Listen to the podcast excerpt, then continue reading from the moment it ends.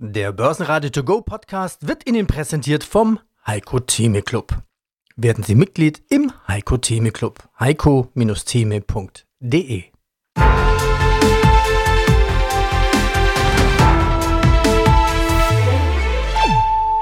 Börsenradio Network AG Marktbericht aus dem Börsenradiostudio grüßt Peter Heinrich. Mit im Studio Kollege Andreas Groß. Heute ist Mittwoch, 25. Oktober 2023. Um dem irgendwas Positives abzugewinnen, der Skeptiker von heute ist dann vielleicht auch der Käufer von morgen. Sprich, wenn die Stimmung zu negativ ist, dann ist es auch zum einen zum Verkaufen zu spät, zum anderen vielleicht auch irgendwann ein guter Kaufzeitpunkt, weil man die gleichen Werte entsprechend günstiger bekommt in einem Umfeld der Angst. Ja, wir sind alles andere als zufrieden. Ne? Wir schreiben ein negatives EBIT und das kann nicht unser Anspruch sein. Es ist sicherlich positiv anzumerken, dass unser Gesamtumsatz vorsichtig steigt, dass unser strategisches Cloud-Geschäft mit 14 Prozent immer noch wächst. Aber das negative Ergebnis schmeckt uns überhaupt nicht. Der DAX schließt mit einem leichten Plus, doch die Stabilisierung bleibt eine Gratwanderung. Microsoft beeindruckt mit seinen Zahlen, während Alphabet an der Wall Street für Stirnrunzeln sorgt. Der Nahostkonflikt tritt vorerst in den Hintergrund. Die Lage der Börse und der Wirtschaft des Tages. Der DAX verabschiedet sich mit einem kleinen Zuwachs von 0,1% auf 14.892 Punkten. Doch die US-Vorgaben bremsen. Und vor der morgigen EZB-Sitzung bleibt die Stimmung angespannt. Trotz schwieriger Wirtschaftslage in Europa könnte eine ruhige Hand der EZB den Aktienmarkt weiter stabilisieren. Johannes Ries, Gründer von Apus Capital. Sie sind von Apus Capital, also die Gewinner des Wandels. Ja. Jetzt haben wir die Technik kennengelernt. Was heißt das jetzt für Sie als Technikanleger? Wo kann ich denn Firmen finden, die börsennotiert sind, die sowas einsetzen, die dann profitieren und die ja, vermutlich natürlich dann auch die Kurse steigen können? Diese Beispiele der Verbindungshalbleiter ist genau das, was wir suchen. Ne? Eine neue Technologie, die aufgrund der Veränderungen unserer Welt, Digitalisierung, neue Mobilität, Energiewende, neue Bildschirmtechniken, Veränderungen in, in der Telekommunikation, im Mobilfunk mit äh, noch, noch größeren Bandbreiten. Genau das suchen wir und deswegen äh, suchen wir natürlich auch, wo wir direkter investieren können. Und es gibt auch in Amerika tolle Unternehmen. Ich nehme nur eins, was sicher der eine oder andere schon gehört hat, die Firma Wolfspeed. Es gibt auch Unternehmen in Japan mit der Firma Rom, die dort stark sind. Aber erstaunlicherweise, und wir bei Apus konzentrieren uns ja auf den europäischen Markt, weil wir immer einen direkten Kontakt zu dem Management-Team der Unternehmen haben wollen, weil das ist für uns ein ganz wichtiger Faktor beim Investieren. Und erfreulicherweise ist Europa bei den Verbindungshalbleitern sehr stark aufgestellt. Ich hatte ja schon zwei Namen genannt, ST und Infineon, die machen auch andere Dinge, aber die sind beide ganz stark im Bereich Leistungshalbleiter und marschieren auch dort ganz vorne mit und profitieren davon, investieren auch ganz stark. Die Firma Infineon hat gerade angekündigt, für fünf Milliarden ein Werk in Malaysia zu bauen, um bis 2030 einen jährlichen Umsatz allein in Siliziumkarbid von sieben Milliarden erzielen zu können und einen Marktanteil von 30 Prozent.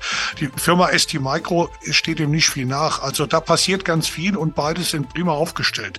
Aber damit ist die Geschichte für Europa noch nicht zu Ende. Wir haben also auch ganz viele Firmen, die in dem Ausrüsterbereich sind oder die Maschinen bauen, auch teilweise das, was man braucht, um an Materialien, um die Produktion von Siliziumkarbid und Kaliumnitrit zu ermöglichen oder diese Wafer, die man erstmal braucht, um daraus Halbleiter zu machen.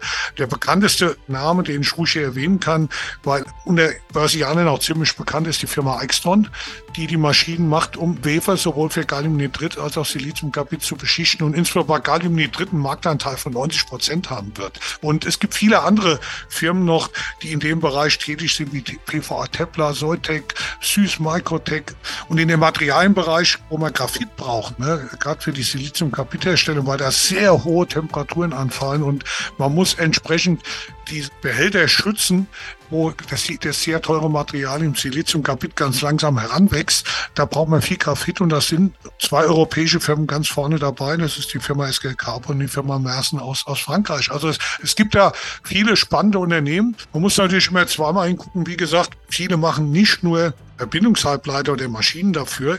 Das ist Teil ihres Geschäftes, aber ist schon ein sehr interessanter Teil und deswegen sind wir in unserem Fonds natürlich auch bei einer ganzen Reihe von diesen Unternehmen investiert, weil wir die Potenziale auch von den Verbindungshalbleitern für deren Geschäft nach vorne sehen.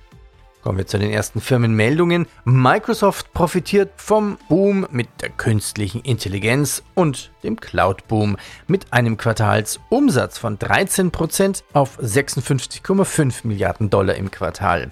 Der Gewinn stieg um 27% auf 22 Milliarden Dollar an. Alphabet trotz starkem Werbegeschäft und 40% höheren Quartalsgewinn enttäuscht Alphabet die Anleger, vor allem im Cloud-Bereich. Die Aktie verliert knapp 9% im US-Handel. David Bienbeck, Portfolio Manager bei Albrecht und C in Köln. Andi Groß aus dem Studio des Börsenradio. Herr Bienbeck, wie ist denn momentan die Lage am Markt? Wir sehen, der Markt zieht sich zurück, wie so ein scheues Reh, wenn es irgendwo kracht und momentan kracht es ja relativ häufig. Wie würden Sie denn das Sentiment am Markt momentan beschreiben? Genauso wie Sie sagen, Herr Groß, der Markt ist im Moment sehr, sehr zurückhaltend und das aus gutem Grund. Die multiplen Krisen, die es gibt, die können einen auch zu Recht besorgen. Trotzdem muss man natürlich sagen, das Sentiment, das lässt sich messen. Das ist sowohl technisch messbar als auch umfragebasiert messbar, um dem irgendwas Positives abzugewinnen. Der Skeptiker von heute ist dann vielleicht auch der Käufer von morgen. Sprich, wenn die Stimmung zu negativ ist, dann ist es auch zum einen zum Verkaufen zu spät, zum anderen vielleicht auch irgendwann ein guter Kaufzeitpunkt, weil man die gleichen Werte entsprechend günstiger bekommt in einem Umfeld der Angst. Wer ist denn eigentlich der Käufer von heute? Das wäre doch eigentlich der Königsweg. Natürlich, jeder Handel bedingt ja, dass es einen Verkäufer und einen Käufer gibt. Und es gibt auch heute Käufer, weil sicher gibt es genügend Titel und Wertpapiere, wo es heute gute Kaufgründe gibt. Man muss dann natürlich berücksichtigen, dass man noch tiefere Kurse sehen kann. Und wen das nicht schreckt, der weiß zumindest heute, was er bekommt. Und das sind teilweise auch aus unserer Sicht gute Assets mit einer guten Qualität und einer guten Perspektive. Wenn diese dann doch nochmal günstiger zu haben sind und man damit leben kann, dann ist auch ein Kauf heute durchaus zu rechtfertigen. Was geht denn eigentlich den Köpfen der Anleger vor? Die wissen das doch schon aus der Vergangenheit. Da hat es immer mal wieder gerumpelt, aber der Markt hat sich danach immer wieder erholt. Das sind so die Geschichten, die man sich vielleicht auch mal vergegenwärtigen soll. Auch als Amerika angegriffen wurde, 9-11 und die Börsen also sowas von am Boden lagen. Auch dann hat man sich innerhalb kürzester Zeit eigentlich wieder erholt. Ist das reine Börsenpsychologie, dass man doch so vorsichtig ist und denkt, ah, vielleicht ist dieses Mal doch alles anders? Ich glaube, das ist die Reaktion, die wir immer und immer wieder erleben. Und an der Stelle ist auch vielleicht klar, dass der Mensch gar nicht für die Börse gemacht ist. Der Mensch ist dann doch durch die Evolution bedingt ja ein, ein Fluchtreflex. Und wenn es knallt, dann wenn er in der Evolution immer zu dem Ursprung des Knalls hingelaufen wäre, dann hätte der Mensch vielleicht gar nicht überlebt. Das heißt, das ist in der Evolution durchaus gut begründet, wenn es brenzlig wird, das Weite zu suchen.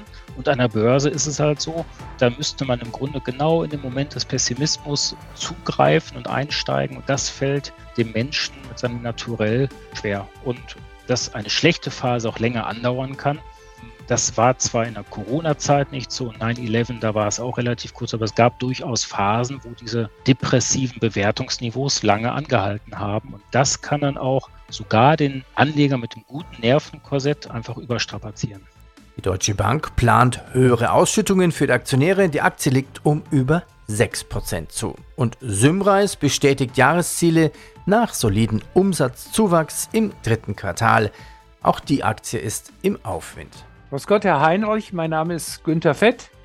Ich beschäftige mich seit über 40 Jahren mit der Aktienanlage. In den 80er Jahren habe ich auch Vermögensverwaltung gemacht bei einem Privatbankhaus mit Hauptsitz in Düsseldorf. Damals war ich in Stuttgart und seit 1997 bin ich selbstständig und habe in 2008 einen Dachfonds aufgelegt, den GF Global Select, der also jetzt 15 Jahre alt wird. Wir sind damals bei 80 Euro eingestiegen. Ja, das ist dann auch eine psychologische Diskussion, wie, wie Anleger reagieren. Was muss denn passieren, dass Sie in Ihrem Fonds, in Ihrem Dachfonds GF Global, auch mal einen Fonds tauschen?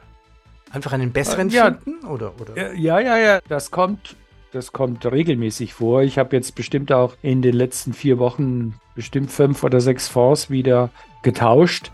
Und äh, da gibt es eine Sache, die muss ich auch mal nennen, die mir sehr viel Spaß macht. Und zwar stelle ich fest, dass es in der Zwischenzeit von sehr bekannten Fondshäusern wie JP Morgan, wie Fidelity und so weiter ETFs gibt, die aber teilweise aktiv gemanagt sind. Und ich habe vor Tagen eine Seite aufgemacht bei der Börse.de und da finden Sie 112 ETFs von ganz unterschiedlichen Fondshäusern, die aber aktiv gemanagt sind. Das macht mir sehr viel Spaß, weil ETFs habe ich noch nie was übrig gehabt. Für mich war das ich, immer dummes Geld. Ja. Ich, ich wollte gerade sagen, ich kann mich an das Interview noch gut erinnern, wo Sie ETFs geschimpft haben, kann man ruhig sagen. Ja, ja. ja, ja. Aber dann sind es doch keine ETFs mehr, oder? Ist das eine Sonderform? Oder sind die Gebühren ja. dann höher oder sind die genauso günstig wie ETF oder, oder ETF oder was sind das für ETFs? Ja, also, ja, Sie, Sie haben schon den, den, den Daumen auf den Punkt, weil diese ETFs haben eine Total Expense Ratio oder Gesamtkostenquote, die liegt in der Größenordnung wie bei normalen ETFs, bei 0,4 Prozent. Ne? Okay, ich habe in meinem Dachfonds sowieso nur institutionelle Tranchen, die ich da kaufe. Die liegen bei einer TER von circa einem Prozent. Wenn heute ein Privatanleger diesen Fonds kaufen würde, den ich in meinem Dachfonds habe, dann würde er nicht die Insti-Tranche kaufen können, sondern die Retail-Tranche. Und da zahlt er 1,8% TER oder Kosten, beziehungsweise er zahlt es ja nicht. Es wird ja immer aus dem Vorvermögen bezahlt. Und deswegen sage ich immer, Leute, guckt euch lieber die Wertentwicklung an als, als die Kosten. Bayersdorf hebt die Jahresprognose an. Danke folgen bei Nivea, Eucerin und Labello. Lufthansa plant Start der City Airlines im Sommer 2024 für mehr Zubringerflüge zu Langstreckenverbindungen. Schönen guten Tag, mein Name ist Markus Klahn, ich bin Vorstand der Intershop Communications AG in Jena. Aus dem Studio des Börsenradio grüßt Andi Groß. Das erste Halbjahr bei der Intershop, das war schwach verlaufen. Unterm Strich Verlust 1,1 Millionen Euro. Herr Klahn, wie ist denn jetzt die Situation nach drei Quartalen? Ja, wir sind alles andere als zufrieden. Ne? Wir schreiben ein negatives EBIT und das kann nicht unser Anspruch sein. Es ist sicherlich positiv anzumerken, dass unser Gesamtumsatz vorsichtig steigt, dass unser strategisches Cloud-Geschäft mit 14 Prozent immer noch wächst. Aber das negative Ergebnis schmeckt uns überhaupt nicht. Woran liegt das Ganze? Wir haben mehr Mühe mit dem wirtschaftlichen Umfeld, als wir dachten. Es ist aktuell, denke ich, gar kein Geheimnis, dass die, die deutsche Wirtschaft sich schwer tut. Wir haben immer noch eine entsprechende Inflation, wir haben hohe Zinsen. Am Bau geht nicht mehr allzu viel. Und gerade die Intershop-Kunden, die im Großhandel tätig sind, merken das natürlich, dass gerade die Belieferung des Baunebengewerbes aktuell herausfordernd ist. Wir sehen, dass unsere gute deutsche Exportmaschine, der Export, Maschinen- und Anlagenbau, auch nicht rund läuft. Da ist der Absatzmarkt China ins Wanken geraten, aber auch diverse andere Märkte. Und auch der Konsument, der von unseren Direct-to-Consumer-Plattformen bedient wird, übt sich in Kaufzurückhaltung. Und das sind einfach drei Bereiche, wo es schwer ist im Moment. Und halt nicht nur schwer hier bei uns in Deutschland oder in Europa. Wir sehen ein analoges Bild in den USA. Wir sehen es auch in Australien, wo ich gerade vor zwei Wochen zurückgekommen bin, sodass mehrere Bereiche gleichzeitig konjunkturell nicht gut dastehen, macht es uns nicht leicht, neue Kunden zu finden. Und wir können unser Wachstum im Auftragseingang für das wir natürlich auch investiert haben, für das wir aufgebaut haben, dass wir vertrieblich entsprechend da sind, das können wir nicht so realisieren, wie wir wollten. Das passt uns hinten und vorne nicht. Also, also die Neukunden, die halten sich zurück aus den ja. Gründen, die sich genannt haben. Was machen denn die Bestandskunden? Kann man mit denen mehr machen? Man kann mit ihnen partiell mehr machen. Allerdings ist es so, dass gerade im Cloud- und Subskriptionsumsatz bei uns unsere Vergütung davon abhängig ist, wie erfolgreich unsere Kunden sind. Die gute Nachricht ist, ein Kunde kann nicht wirklich nach unten seine Verträge korrigieren, für den Fall, dass es bei ihm konjunkturell nicht gut geht. Aber mir fehlt die Fantasie nach oben. Das ist schon eine Komponente, die wir auch benötigen, da wir mit unseren Kunden immer Vereinbarungen geschlossen haben, bei steigenden Umsätzen auf unserer Plattform dass dann wir auch einen entsprechenden Anteil von der Vergütung bekommen. Und das tritt auch nicht ein in dem Maße, wie, wie wir uns das wünschen. Nun ist aber nicht überall Schatten, das muss ich dann vielleicht doch mal erwähnen, als eigentlich sehr optimistischer Mensch. Sie werden sich erinnern, dass wir im letzten Jahr einige Schwierigkeiten im Professional Service Umfeld hatten. Gute Nachricht ist dort, dass sich die Umsätze und auch die Deckungsbeiträge erfreulich entwickeln. Uniper meldet 3,7 Milliarden Euro bereinigten Überschuss und kehrt damit nach der staatlichen Rettung in die Gewinnzone zurück. Kering enttäuscht im Luxusgütersektor. Die Aktie setzt Abwärtstrend fort. Mein Name ist Henning von Kottwitz und ich bin seit Anfang Oktober CEO der Blue Cap AG in München. Der Markt sieht das momentan relativ skeptisch. 40% Kursverlust in diesem Jahr. Wo und wie setzen Sie jetzt den Hebel an, um den Markt wieder zurückzuholen? Zum einen ist es, ist es ganz offensichtlich, dass die Kursentwicklung bei Blue Cap unerfreulich ist und nicht zufriedenstellend ist. Wir sehen jetzt ja schon seit einiger Zeit eine Abwärtsbewegung, eine langsame Abwärtsbewegung. Und das ist nicht zufriedenstellend und da wollen wir gegen anarbeiten. Wie können wir dagegen anarbeiten? Indem wir die richtigen Pläne machen und indem wir die richtigen Ergebnisse zeigen.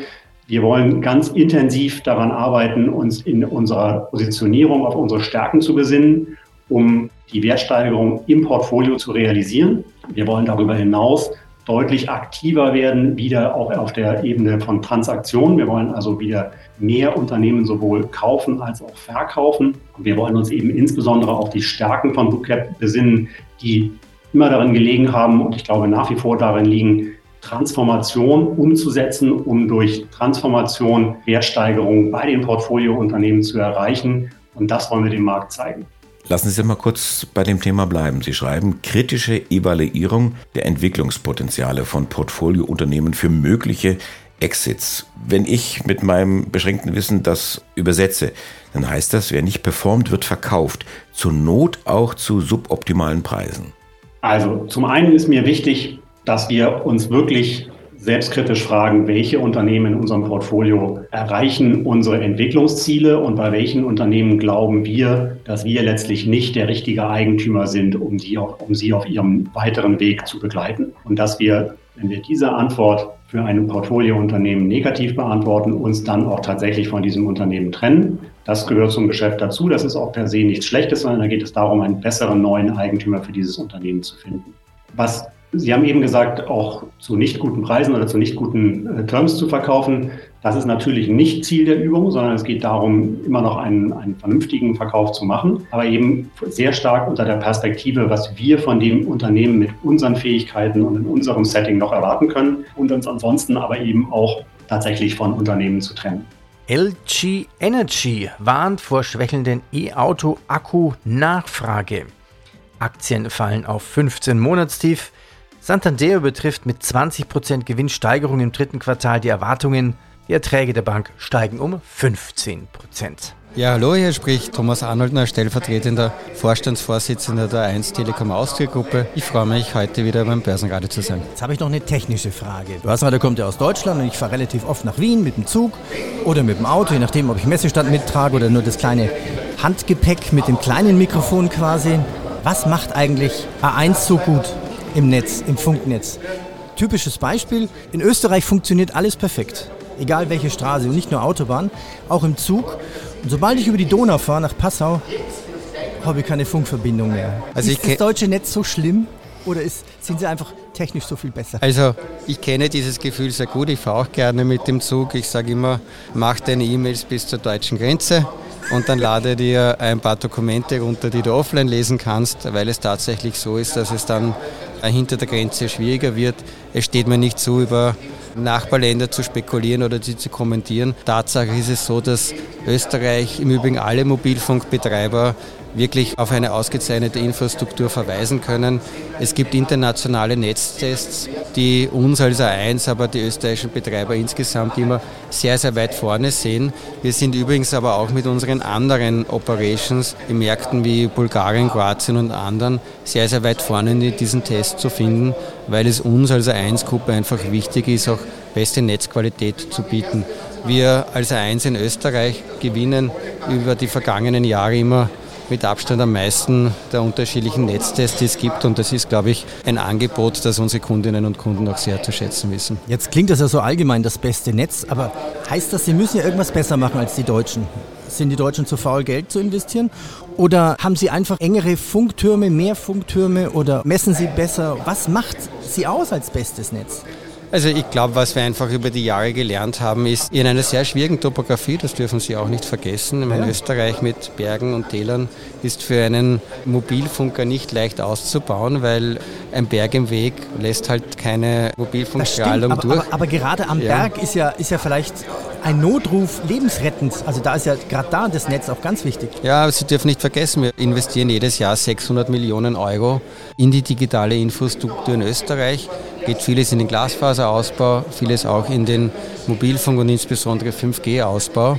Und ich glaube, wir haben auch einfach sehr gute Leute, hohe Investitionen, eine sehr effiziente Art und Weise, wie wir das Geschäft betreiben und natürlich auch einen Wettbewerb, wo alle Mobilfunker sehr stark auf den Ausbau des Mobilfunknetzes achten und diese Kombination führt einfach dazu, dass wir in Österreich immer noch auf eine Kombination von sehr hoher Netzqualität und immer noch im Vergleich zur Kaufkraft sehr günstigen Preisniveau zurückblicken können. Das war's für heute. Danke fürs Zuhören. Ihre Gastgeber Peter Heinrich und Andreas Groß freuen uns, wenn Sie morgen auch wieder dabei sind. Und schnell noch der Hinweis, alle Interviews gibt's in Langform auch unter börsenradio.de. Und passen Sie mir auf Ihr Depot auf. Börsenradio Network AG. Marktbericht.